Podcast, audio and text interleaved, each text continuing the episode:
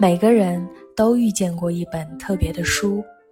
正是这本书曾给你勇气对抗世界，给你力量穿透黑暗，给你自信成为更好的自己。今天又是哪本特别的书走进了你的生命？这里是读书吧少女，让我们用声音享受阅读世界里的一期一会。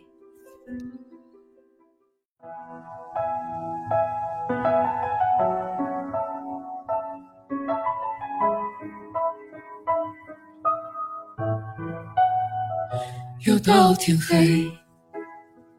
出门时路灯都还没醒，骑着跟黄昏说再见的他朝忙碌里奔去。他说晚餐随便吃就好，反正到肚子里都一样。日复一日，年复一年，还是没有想法。Hello，大家好，欢迎大家收听读书吧少女，我是好运女孩傅里达。大家会发现，经过这两年多，我对我自己的称呼也已经变了。我现在在全平台都是叫好运女孩弗里达。呃，也很想跟大家就是唠一唠我的一些近况。首先，我特别想跟大家分享一个接下来读书吧少女会做的一个小调整，呃，也是给我听友们的一个福利，就是我逐渐觉得，其实我身边，尤其是我的这些听友们身上也有非常多的好故事，值得被更多的人知道。虽然他们可能很年轻，没有那么多的经历，甚至。我们只是在网络上认识，但是说实话，呃，读书吧少女的听友们给了我特别多的鼓励、支持和厚爱，所以我决定在读书吧少女这一档播客节目里开一个特辑，叫做用户特辑。其实是听友特辑。那么第一位呢，我准备邀请心玉，也是我的剪辑大神。呃，那心玉呢，她一直是读书吧少女的忠实听众。我跟她之前是在一个社群里认识的，后来她说她非常喜欢听读书吧少女，然后总是在后台找我催更。后来有一次在直播间，她就在直播间的评论里打评论说。读书吧少女什么时候更新啊？然后我当时就觉得天哪，就是呃好神奇，就是催更催到了直播间里。然后我就跟他说啊，我尽快更新。然后直播结束之后，我就找他问了问，我说你，我说我其实不更新是因为我自己剪辑播客有点太费劲了，因为这个平时工作比较忙。然后他就非常乐意说，呃，我可以帮你剪辑。然后我就很开心找到了他，但其实一开始并没有让他去剪播客，因为我自己对我这个读书吧少女的播客的剪辑还是有一些自己的要求。呃，我说的其实也不是要求，就是我有自己的一些小心思。因为啊，我总觉得读书吧少女像我自己的就是小宝宝一样，呃，我对他京剧的选择、配乐，呃，对整个节目嘉宾的这个故事的流程，我有自己的一套想法。虽然说这期节目。我每一次都是用手机录制，没有那么多专业的设备，也没有那么多专业的这种剪辑，甚至我知道有很多小伙伴在收听的时候都会发现有一些节目有杂音，有一些节目的声音特别小。嗯，在这里真的非常非常感谢大家对这个节目的包容。呃，我也会从这一期开始。去更多的关注这个节目给大家带来的听感这一块儿，但是后来呢，我做了一档节目，呃，是关于年轻人的一些杂谈类的聊天节目，跟我的搭档微微，嗯，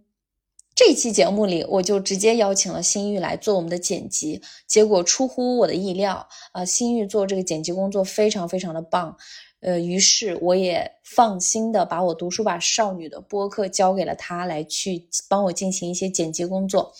呃，非常感谢心玉。然后我跟他的缘分其实也是从这个节目开始的。嗯，那心玉现在已经进入了国家的一个非常知名的媒体，呃，来工作。同时呢，他也是我们这个朝阳公园人的这个播客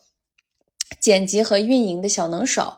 呃，我也给他推荐了很多其他的一些大客户，来去帮他们做这个剪辑和这个制作播客的这个运营人员吧。嗯，就是这一切都是从他是我的听友开始的。嗯，那接下来这段是我跟他有一天晚上在北京见面聊天之后，他对我的一些这个反馈，然后也很神奇，就是我过去一直觉得大家是我的听友，然后我跟我的听友之间永远其实是隔着一层网线的，我们只是在网络上认识，并没有人在现实生活当中真正的走到我面前，说我非常非常喜欢你的节目。我其实当时是非常受触动的。我现在讲起来，其实我的眼睛里都有点点泪花。就是，嗯，我记得我跟新玉有一次在一个朋友家里，然后他就是眼睛挂着眼泪，然后跟我说，他真的非常喜欢我的这个节目，然后呃，觉得这个节目很棒，很有意义，呃，能给很多年轻的女孩帮助。就是我当时看着他的泪花，我一时之间我的感受是有点。石化了，就是因为我不知所措。虽然说我平时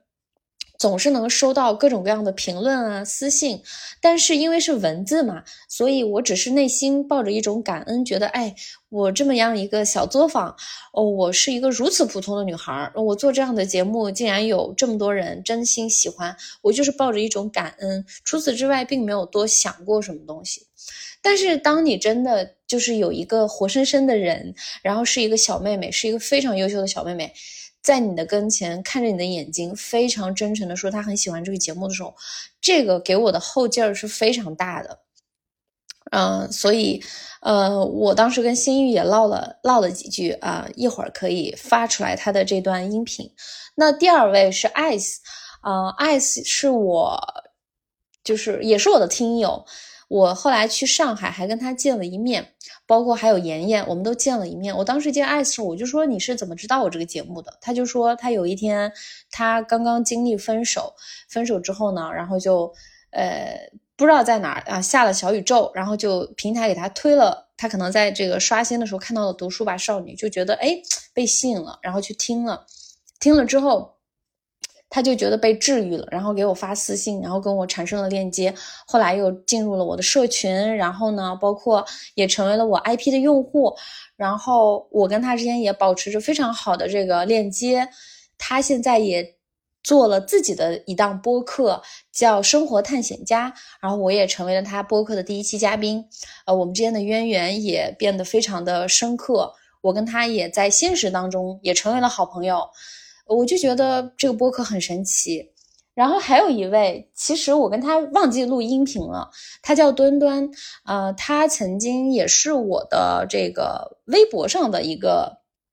关注者，然后后来就是加入了我的几次一百天的打卡社群，然后慢慢慢慢的听我的播客，我还邀请他也来我的播客节目。做过一期嘉宾，叫做就是那一期我在 ICU 做了护士，就这一期，就他的本职工作是在 ICU 做护士，但他是一个非常厉害的写文案啊做运营的小伙伴。然后呢，当时我们俩一直是想面基，但是一直在网络上很多年。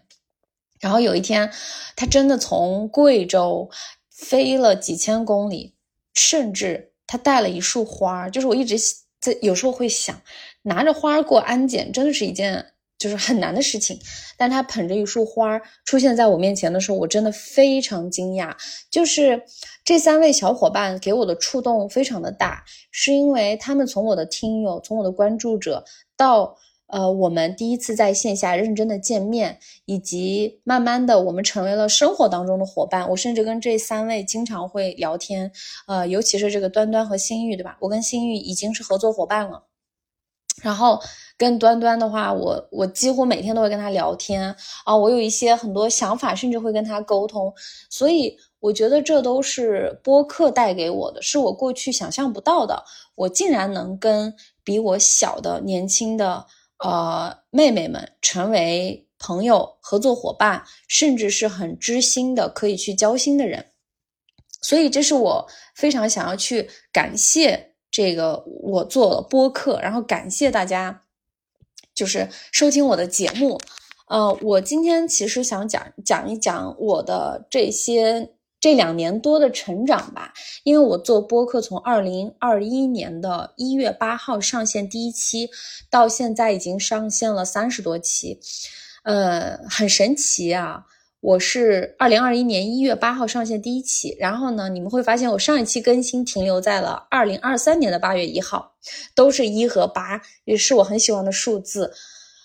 啊。我就发现两年多过去了，在我做播客的这六百多天里，我觉得我的成长是非常巨大的。呃，你们可以从我第一期节目开始听起，你会发现我第一期节目里我说话声音都是那种很慢、很温柔，是因为那时候有很多的紧张，有很多的内向，会觉得我何德何能，嘉我能请到这么好的嘉宾，这些嘉宾愿意跟我聊这样的天儿，所以我我当时是那个啥，就是非常的呃处于一个羞涩的状态，然后呢，嗯。我为什么想做播客？想跟大家聊一聊。其实我过去一直是做这个品牌营销、公关、广告方向的。后来有一段时间我会写稿子嘛，就是其实呃三四年前有一种稿件叫做拆书稿，很流行，是因为有非常多的听书平台在这段时间内就是崛起了，就是市场上全部都是这样的听书平台，一本书二十分钟，那大概会需要六千到八千字的竹子稿。就叫拆书稿，然后呢，我当时因为在公关公司压力特别大，大到啥地步？就是我来了一个月的大姨妈，就非常的夸张。然后我整天都觉得自己得绝症了。后来就从公关公司裸辞，裸辞之后呢，其实是没有收入的。后来我就决定说，那我去接一些稿件吧。正好那时候认识一个编辑老师，他就说你的文案还不错，那你写拆书稿。然后当他知道我没有工作之后，就把稿件的价格给我提升了。一篇稿件四千块，其实我到现在看来，这稿费都是非常高的，呃，但我对于金钱是一直不太敏感的人，所以就是比较佛系写稿。呃，我那个时候写稿的流程是什么呢？就是我阅读完一本书，然后呢，我会花一两天思考它的框架，然后写一两千字的大纲，交给这个老师去审核，老师审核通过了之后，我再开始进行正文的写作。所以这样一个来回下来。我基本上一周写一篇，撑死了，是因为我需要很认真的读这个书，嗯，所以我当时是一个月就写了四五篇，就了不起了。然后呢，后来我就发现，当我掌握了这个写作的这个模式之后，我开始有一些浮躁。我就不需要把这个书读完了，我直接就看这个标题翻一翻，我就能写出来。因为基本上都是这种成长、个人成长、社科啊各种工具方法类的书，所以他们概括总结起来也比较简单。嗯，我是什么时候对这份工作感到疲惫的呢？就是在有一有一个月，我那个月非常的焦躁。可能也是因为自由职业之后，我长期自己窝在家里，没有出去社交。因为我是一个还比较外向的人，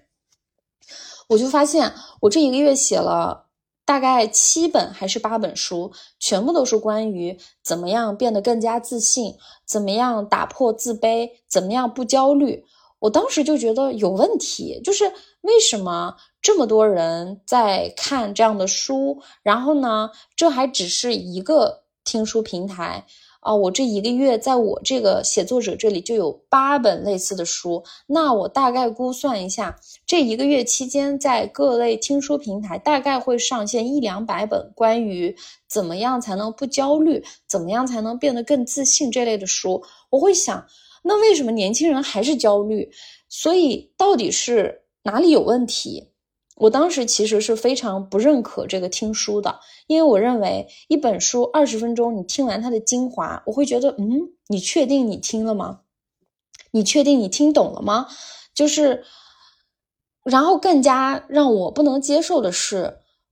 我之前是把一本书会认真的读完，然后去写这个拆书稿，但是到后期。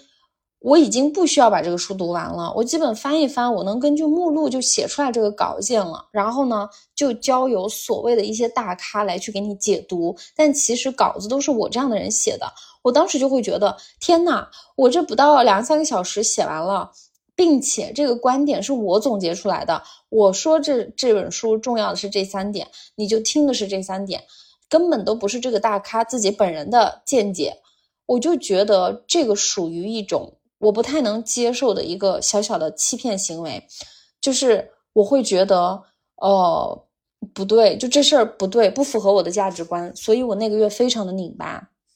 然后就几经纠纠结，我就放弃了这份收入还不错的这个写稿的工作。但是与此同时，我因为在微博上经常会发一些我自己的这个碎碎碎念，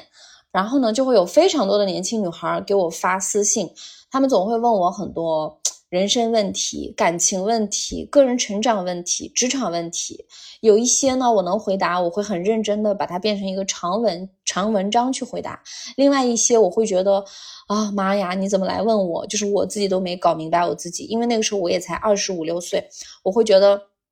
我还处在人生的各种岔路口，我都不知道要怎么办。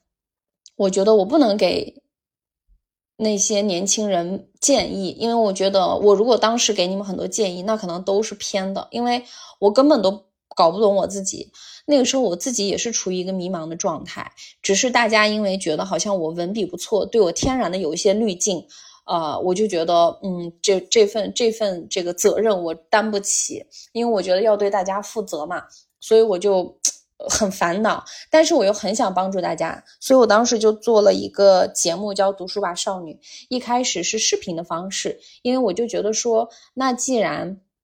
我没有办法回答大家的问题，我是不是可以呃推荐大家看一些书？但是我做那个时候的我，作为一个首先我很年轻，第二我的阅读量也并不是很多的情况下，我怎么样能够客观的给大家推荐书呢？就我这个人这方面真的就是很拧巴，我会觉得我不信我不相信的东西，我不愿意给别人推，我就觉得说不行，那我就想一个别的办法。于是我当时就邀请了我身边一些爱看书的朋友，呃，我相信他们，因为我觉得。呃，他们选的书一定是对他们的人生，一定是带来影响和改变的书。这些事情是真实发生的，那比起所谓的畅销书，这样的感觉更好。于是我就有了视频节目，呃，有大概十一二期吧。后来也做不下去了，因为视频我每次都得把人喊到我家里来，然后整的就是很小作坊，我也没有什么样的设备，就呃这个视频其实也有很多人就是喜欢，然后呢通过我们的推荐然后去下单，但是视频只有五分钟到十五分钟，它还是并不能概括很多呃真正这个书到底说了什么，跟我这个人。阅读的人产生什么样的链接？这个其实很难在十几分钟的时间内就讲明白。我那时候发现了播客这样一个形式，我就很激动，我就觉得，哎，那播客正好人不用露脸，对吧？只需要说就好了，而且播客的时间又很长。于是我就做了《读书吧少女》的播客版本。然后呢，呃，我还是坚持我的这个初衷，叫做就是我不给你推荐这个书里讲的是什么，因为我觉得读书是一个非常私人化的体验。我觉得你想要去学习这本书里讲了什么知识，那你去一些更专业的读书人的平台，什么得到啊什么的去学习挺好的。因为我不是很专业的读书人，嗯，因为这不是我的职业，我没有办法给你把那个书弄得特别的理论，对吧？所以我当时就觉得。我要坚信我自己的，我觉得好故事会被传播，好故事才会吸引人。于是呢，我的这个节目就会邀请我身边的朋友们来分享一本对他生命当中产生过影响的书。那为什么这本书在你这个阶段给你带来了影响？背后有什么样的故事？你有什么样的经历？我觉得这个是我很想和大家分享的。于是就有了我。一期又一期的节目，虽然说是以书为引子打开的这个嘉宾，但是我收获了呃一个又一个的好故事。我现在回头看每一个人他们聊的一些故事，都让我非常的感动，并且我当时始终坚持我的一个原则，叫做我只找普通人，因为我觉得普通人的故事离我们更近。我不愿意找那些非常牛的人，因为他们的生活距离我们太遥远了。我非常清楚，真正看我、听我的人是什么样的人。他们就是那些十八岁到二十五岁的年轻女孩儿。你要是给他们推荐一个四五十岁的人的经历，那我只是听听完了，我就听完了就过了，对我没有那么多的借鉴意义。所以我尽量的在邀请身边的跟我一样的。呃，虽然我们很普通，但是我们有一颗向上的心，并且我们也没有放弃希望。我们很勇敢，我们很自信，我们一点一点的在接纳自己，在往前走。我一直想要去推荐这样的人的故事给大家，我觉得这个更有意义。呃，所以基于这样的目的，就有了一期又一期的节目。甚至你们知道，我的这个播客还没有接过广告。呃，其实有非常多的广告商找到我，呃，尤其是今年播客开始商业化之后，你别说我这个三万多体量的这个将近三万订阅量的这个播客了，那个朝阳公园人他在五百订阅量的时候就已经有商家找到我们了。呃，我之前就一直不太愿意把读书吧少女往商业化的方向发展，因为我觉得这个是我特别理想主义的事情，包括在未来接广告。我也还是遵循这个东西，我用过，啊，我用过很久，我非常信任它，我才想要在上面去聊这个，呃，就是接入广告，不然我是不太想去把我这个节目搞复杂的，嗯，呃，所以这是这样一个事情，然后。那我自己有什么变化呢？就是在这将近五百多天、将近六百天这个做播客的过程当中，我有三个非常重要的收获。第一个收获是来自我自己，我觉得我更加的接纳了我自己，因为我其实是一个非常要强的人，但是我会发现我在节目当中说出了很多很多过去我以为它是属于我秘密的话，就是。我能坦然的说这些，是因为嘉宾他们也说出了他们这辈子可能不会对别人说的秘密，呃，不会对别人分享的那些私人的事情、私人的体验、私人的感情，因为他们向我敞开了他们自己，我也开始慢慢的打开了我自己，就是，嗯，我讲到了很多，比如说我小的时候非常的自卑呀，因为我的肤色。对吧？因为我的胖瘦，因为我是一个少数民族，因为我的成绩就是包括我恋爱就是暗恋失败，就是我讲了非常多，呃，我过去不可能对任何人如此袒露我脆弱的部分。所以做播客其实最重要的事情是它治愈了我，因为我在一次一次的分享和打开自己的过程当中，我越来越接受我自己了。我所以我就发现，当你把自己一点一点的给出去之后，原来这个心里就会那些黑暗的、负面的东西就会抛出去。你抛出去之后，你整个人就会有空间去接纳更多能量的、阳光的东西。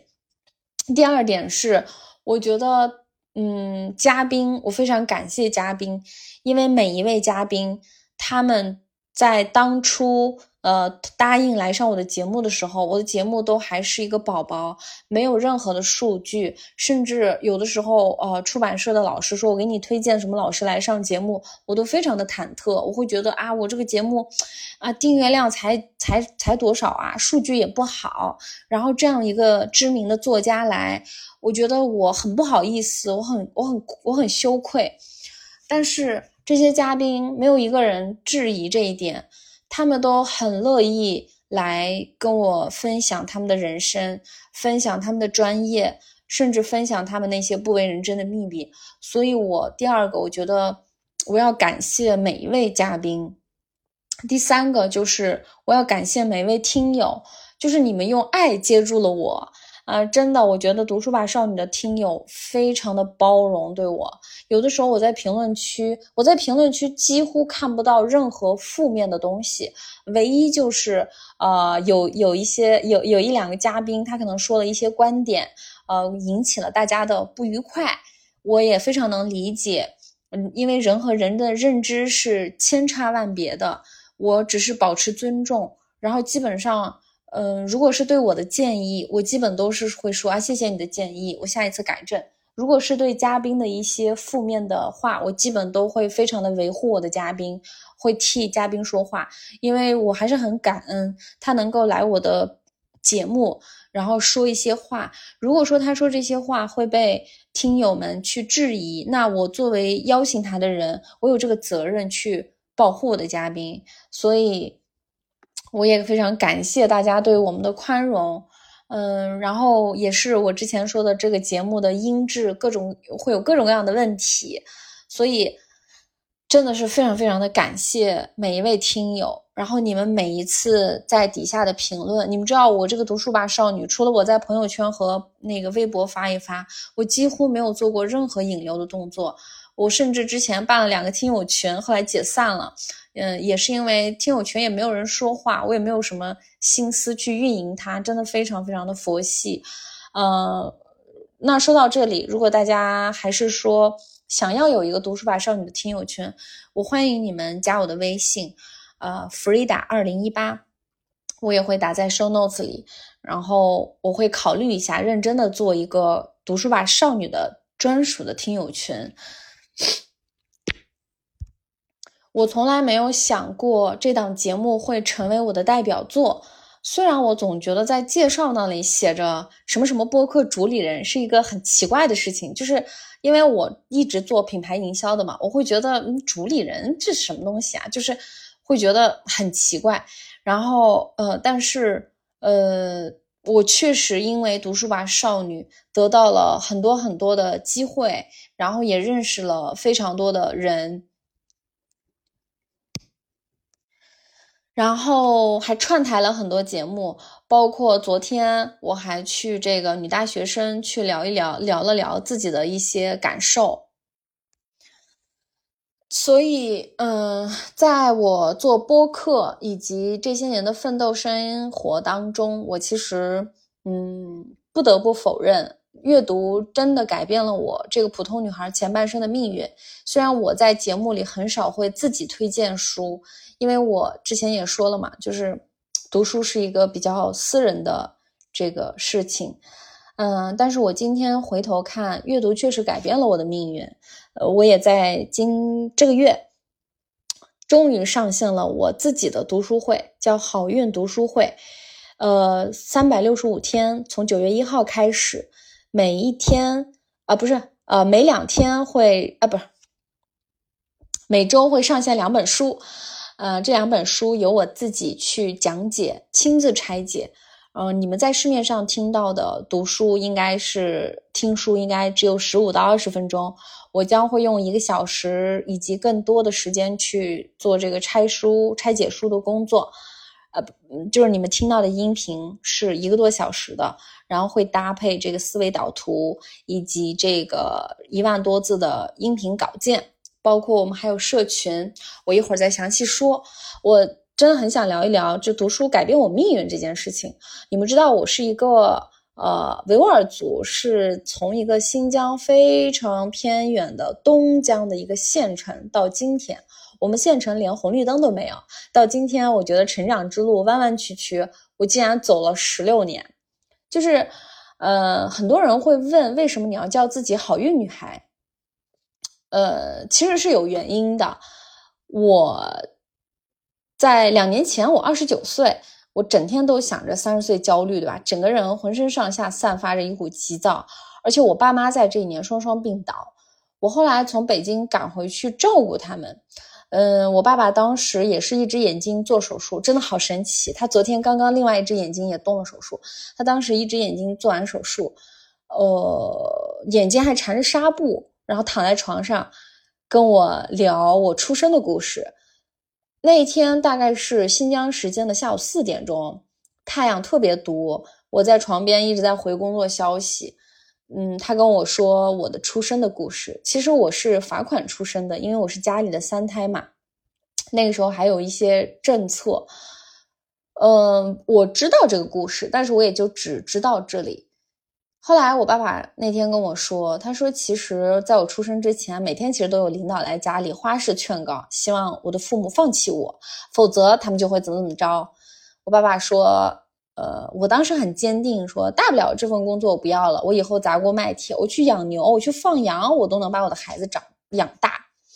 就是他在说这些话的时候特别的平静，脸上还挂着笑脸。我当时听很认真的听，不敢接话。他又说了特别多的细节，我就觉得天哪，就是父亲对孩子的爱会如此的深沉。在我快三十岁的时候，我父亲才告诉我，他当年为我做了多么大的牺牲。所以我就一直觉得我是好运女孩，就一定是有上辈子，呃，我上辈子的我，呃，用光了所有的力气，才换回来了这一世，我我能出生。然后呢，在我成长阶段，我也有特别特别多好运的事情发生，就是就是，所以我就觉得自己其实是一个锦鲤体质，就是一个运气很好的人。包括我从县城到这个广东去念高中，我觉得读书其实真的是为了我打开了一扇门。我当时是在广东肇庆中学，它是一所百年名校，但是设施非常的新。呃，我那个时候连我们新疆的首府乌鲁木齐都没去过，所以当时我刚去广东上学的时候，我真的觉得就是乡下人进城那种感觉，就非常的惊喜。然后最让我难忘的就是学校的图书馆，我从来没有见过那么多书，就每本书都是按顺序摆放，什么哪一排是哲学，哪一排是人文，哪一排是历史。嗯，你们要知道，我作为一个九一年的人，那个时候其实没有电子手机，然后网络也不是很发达，所以图书馆真的是为我打开了这个世界的一扇门，就是每一本书都很像知识的守门人，任何人都可以打开。而且还不要钱，你有借书证就可以。后来我到了大学之后，因为我的专业是国际文化交流，我又在另外一层高度，书本打开了我的世界。就是比如说我们专业的书有《国富论》亚当斯密的，还有什么《论美国的民主》，呃，有日本文化讲日本文化的《菊与刀》。呃，文明与冲突，这那的，就是各种各样的书。而且我们还学习什么海洋法啊，什么国际法，嗯，各各个国家的文化、经济、历史啊，包括中国传统的文化，什么儒家、道家、法家、墨家。就是我在高中和大学加起来八年的时间里，呃，并不是因为我的肉身在很发达的城市打开了我的眼界。我认为，其实是一本又一本的书，它首先让我知道世界很大，世界很好玩，世界上有很多有趣的活法。然后我在上海工作的时候，开始就是自己赚钱了，就买书不心疼。我每次会下单很多书，什么我你们想象一下，我在二零一五年就看完了《被讨厌的勇气》。少有人走的路，自卑与超越这种被讨厌的勇气，现在是很畅销的书。但是如果你让我推荐，我一定还是推荐少有人走的路和自卑与超越。然后我觉得，包括我在北京已经七年了，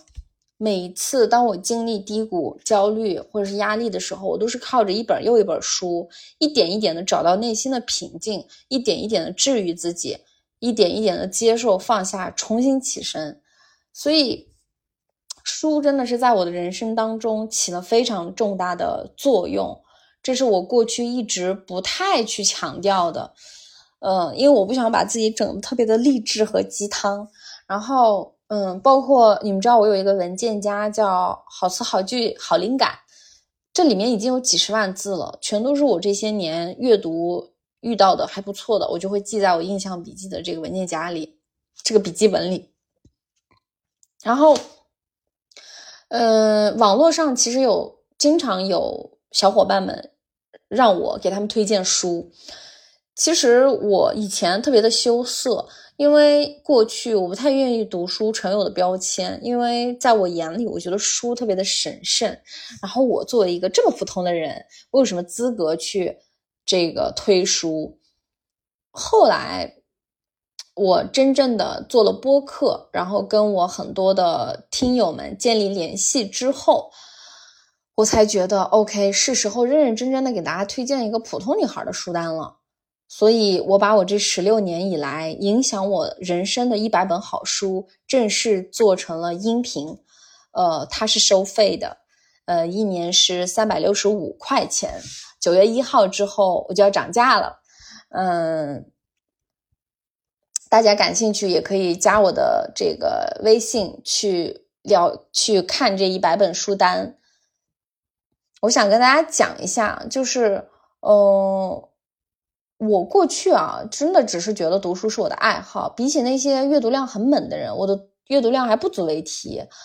但是，我认为，呃，就是读书还是帮助了我很多，以及为什么我终于推出了我的好运读书会。是因为我觉得，如就是我希望通过这些书单，你能够真正的理解什么是爱，爱是爱自己、爱他人，嗯，爱世界。什么是钱？呃，钱从哪里来？商业是什么？我们怎么认识金钱？我们怎么赚到金钱？我想让大家通过这一百本书去见证自己成为一个好运的人。因为我觉得，如果你是一个内心丰盈、充满爱的人。知道怎么爱自己，也知道怎么爱别人。同时，你知道自己的价值在哪，你知道自己怎么样去实现自己的价值，那你应该大概率就是一个好运的人。那我先说一说这个读书会有什么。好运读书会从今年的九月一号正式启动，第一期就是一年，涵盖一百本书。我将用音频讲解的方式和你们分享我在过去这么多年奋斗生涯当中对我真正产生影响的好书。它有十个模块，每个模块有十本书，总共一百本。它涵盖了心理学、社会学、女性主义、商业、人物传记、两性关系、财务、思维方式、认知模型等领域。每本书是六十分钟及以上的音频讲解，加上万字的完整版音稿、语音稿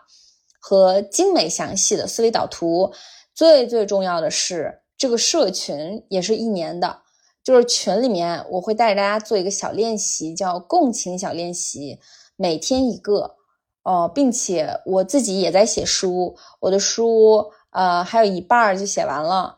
嗯，我会在这一年出版，出版之后，我会给每一位读书会的人送上一本我的签名版新书。我跟大家聊一聊为什么它是收费的，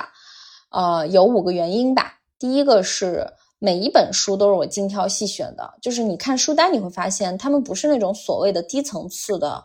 或者是畅销书，或者是心灵鸡汤。这些书能够真正的帮助你，尤其是呃提升，就尤其是像我一样的这样的，就是觉得自己很普通的普通女孩，就是能够提升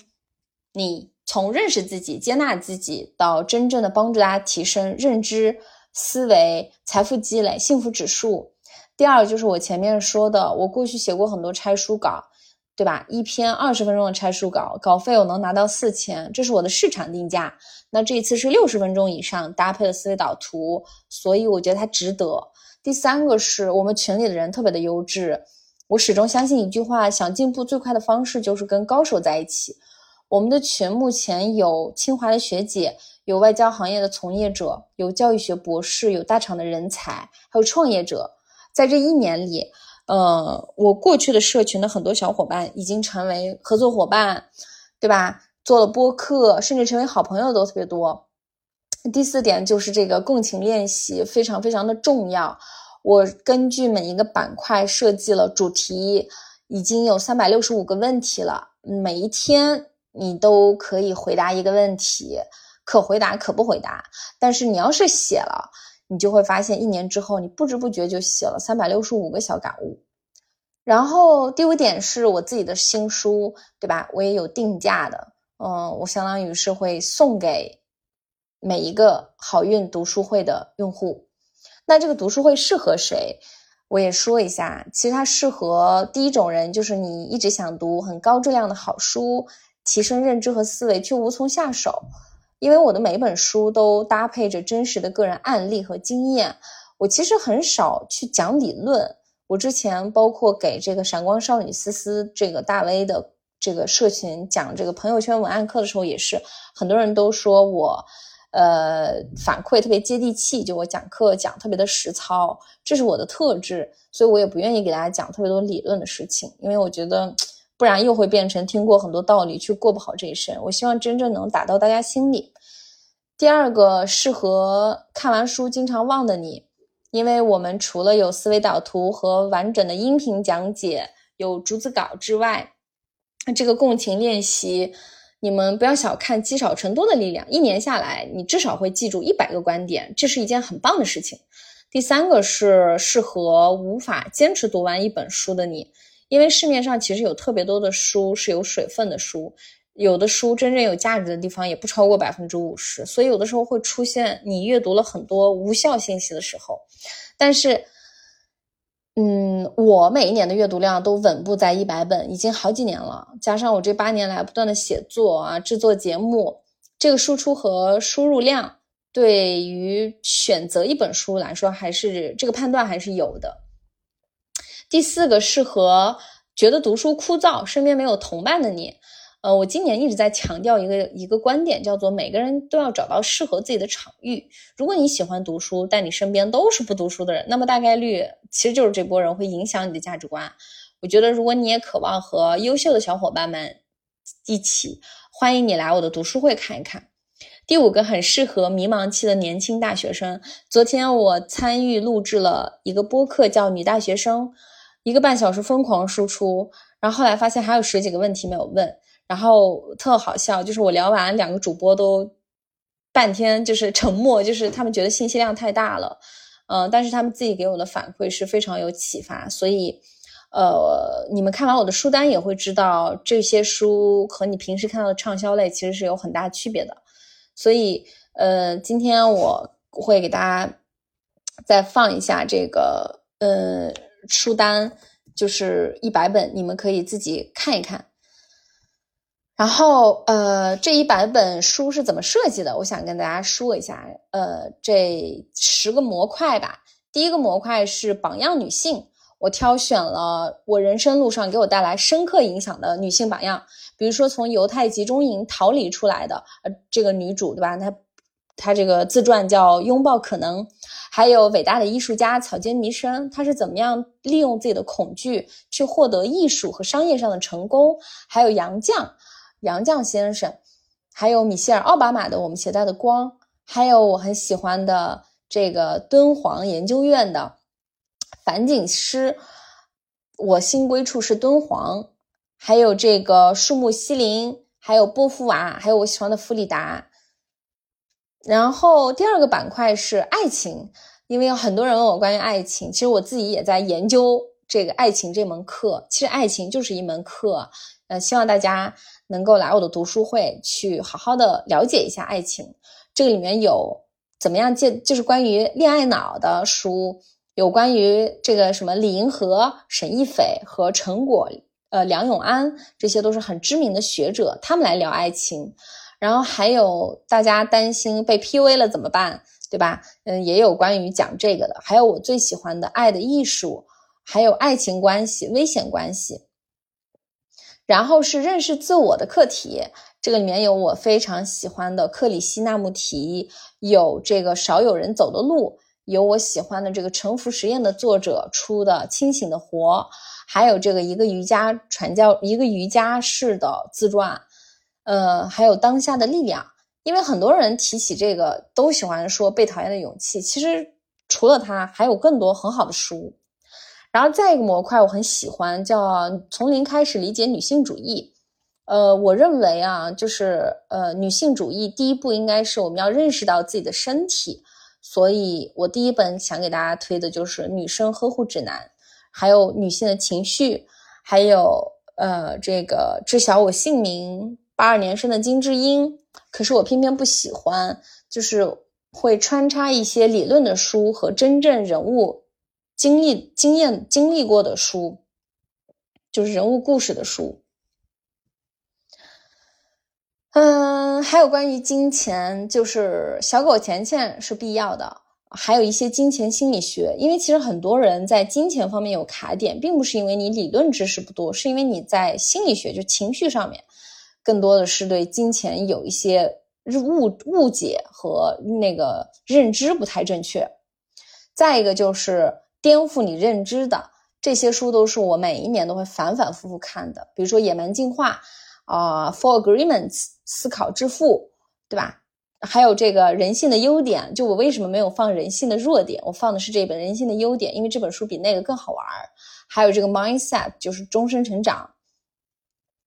再一个板块就是找到天命，重启人生这类的书是比较有哲理的。我我放了悉达多《牧羊少年奇幻旅程》，呃，人生的智慧。同时，我也放了一个人的朝圣，走出荒野，当呼吸化为空气。就是我加了一些哲学的书，呃，加了一些童话，呃呃，寓言的书、童话的书，以及真实的人物经历过的书。下一部分是稳固内核，帮助你弯道超车的。就是给你找方法、找步骤、找动机，嗯，里面有我非常喜欢的这个马斯洛的三本书：《存在心理学》《动机与人格》，还有这个呃人性能达到的境界。然后是掌控习惯、刻意练习、能力陷阱。嗯，还有商业的书，商业板块我放了也很神奇。我第一个就想给大家推荐《亿万富翁》，富是富数的富，它同时也有一个同名的电视剧，就是是安妮海瑟薇主演的，它非常符合当代的创业环境，很好玩儿。然后呢，商业的书我列了两本很经典的，比如说《从零到一》，其实我更加了几本适合互联网时代，尤其是适合国内创业的。然后包括这个赢和金字塔原理，就是创业是离不开产品设计，离不开沟通，离不开表达啊，离不开文案。所以这些书都很精彩，都是我的血泪史。并且不管你今天是创业、做自媒体、小本买卖，哪怕你做微商，或者是你哪怕不是做生意的，这个了解商业就等于是了解这个世界的一大半儿，真的。当然，除了榜样女性，我也放了很多榜样男性的书，因为我曾经也有很多男性的自传传记给过我很多的帮助。呃，从这个菲曼先生开始，我挑的这些都是性格迥异、意志力非凡的人，有助于我们拓宽思维。那所以今天呢，我基本上就呃想跟大家来聊一聊这些。然后之后的节目设置，我会尽可能的呃多多的更新，呃更新完了之后，我也已经邀请了几位很不错的嘉宾聊一聊他们最近读过的新书，希望从这一期开始，读书吧少女能够给大家很好的陪伴，然后，然后再一次非常非常感谢大家支持我的节目，如果大家对读书会感兴趣。欢迎大家就是加我的微信，然后早早下单，因为我非常期待跟大家那个一起去踏上我们的阅读之旅。然后呃，今天的节目就到这里，下一期我想跟大家聊一聊我去看心理咨询师的经历，然后也很有趣，我又会抛开我自己讲很多很多这个。把我的心脏挖开，讲很多很多过去没有讲过的，所以感谢大家的关注，谢谢大家，我们下期再见。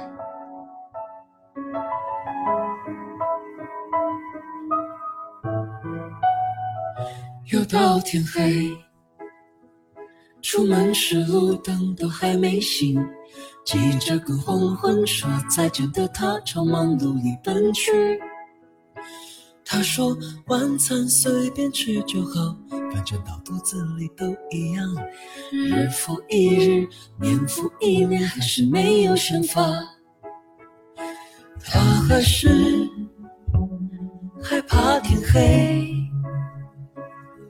一路上耳机都开到最大声。他还是拒绝入睡。”就怕闭着眼，又想到某个画面。She will be fine.